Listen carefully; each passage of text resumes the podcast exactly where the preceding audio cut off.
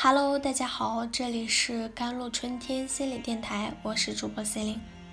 今天跟大家分享的文章叫做《抑郁的人生似乎没有任何能聊以慰藉的事情》。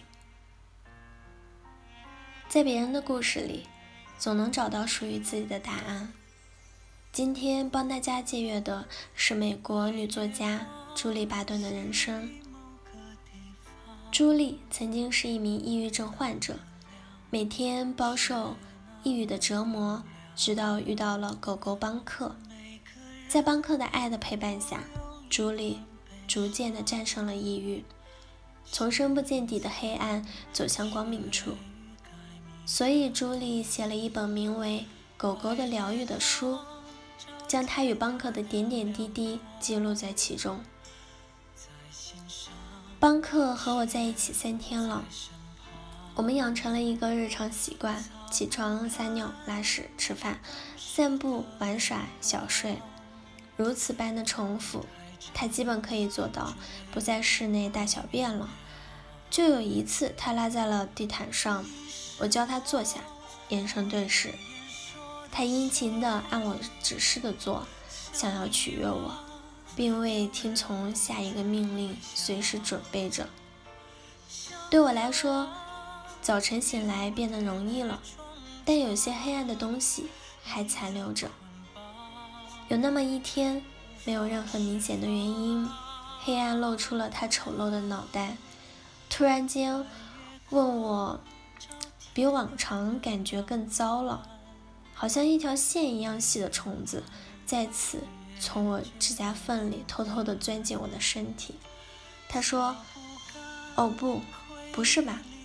我看见你企图假装很高兴，妄想蒙骗别人，让大家觉得你不是个丑的懒货。”我感到自己好像刚要逃跑，就要被捕猎者抓住，然后等待我的是惩罚。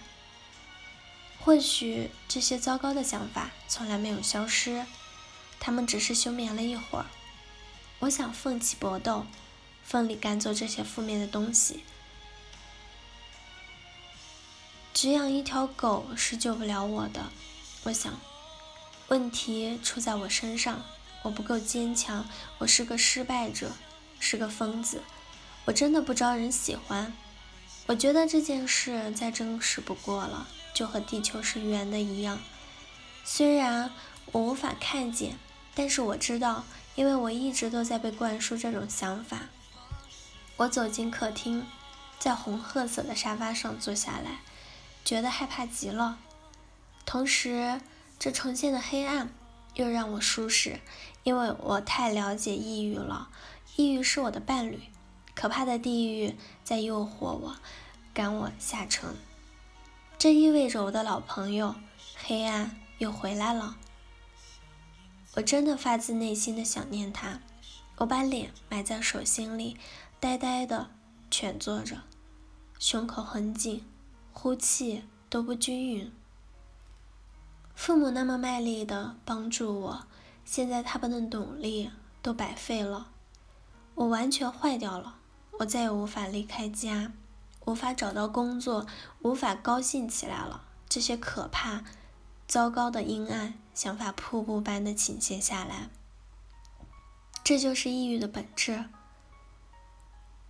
即使是耗尽最极限的力量，都无法让人找不到光，找不到正面的想法。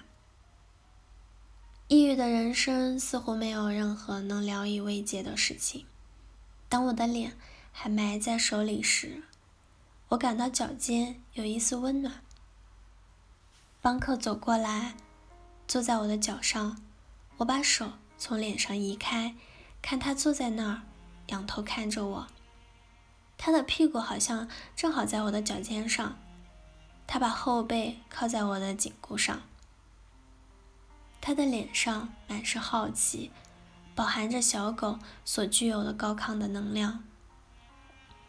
但是我现在急切的需要安慰，需要一个伙伴，不知我的过去，不曾和我有交集，不去评判我，让我知道我是被宠爱的，而且永远不会伤害我。我决定相信自己的感受。我记起我的治疗师所建议的，我下次觉得低调或者低落的时候可以尝试的方法。他说不要去对抗伤感，有时候伤心是可以的。他说每个人都有伤心的时候，接纳伤心的感受，学会和他们相处，看看会发生什么，也不是那么伤心，是不是？问问那些黑暗的想法。你们是真的吗？当然了，你不是真的毫无希望是吗？不，你有希望。我不知道这是怎么发生的，我能想到的原因就是，一个真正的伴侣是康复过程中不可或缺的条件。他不抗拒，而是接纳，能给我安全感。这样的治疗不要求我去和悲伤做斗争。而是建议我去接受悲伤，甚至是主动的欢迎悲伤，这样抑郁就快乐的上路了。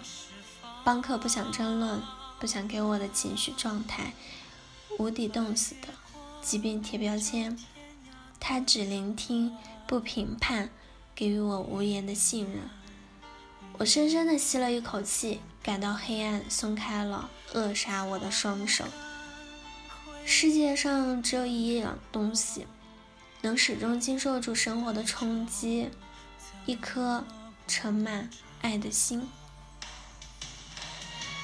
好了，我是 c e l i n e 这就是今天的节目内容了，我们下期再见。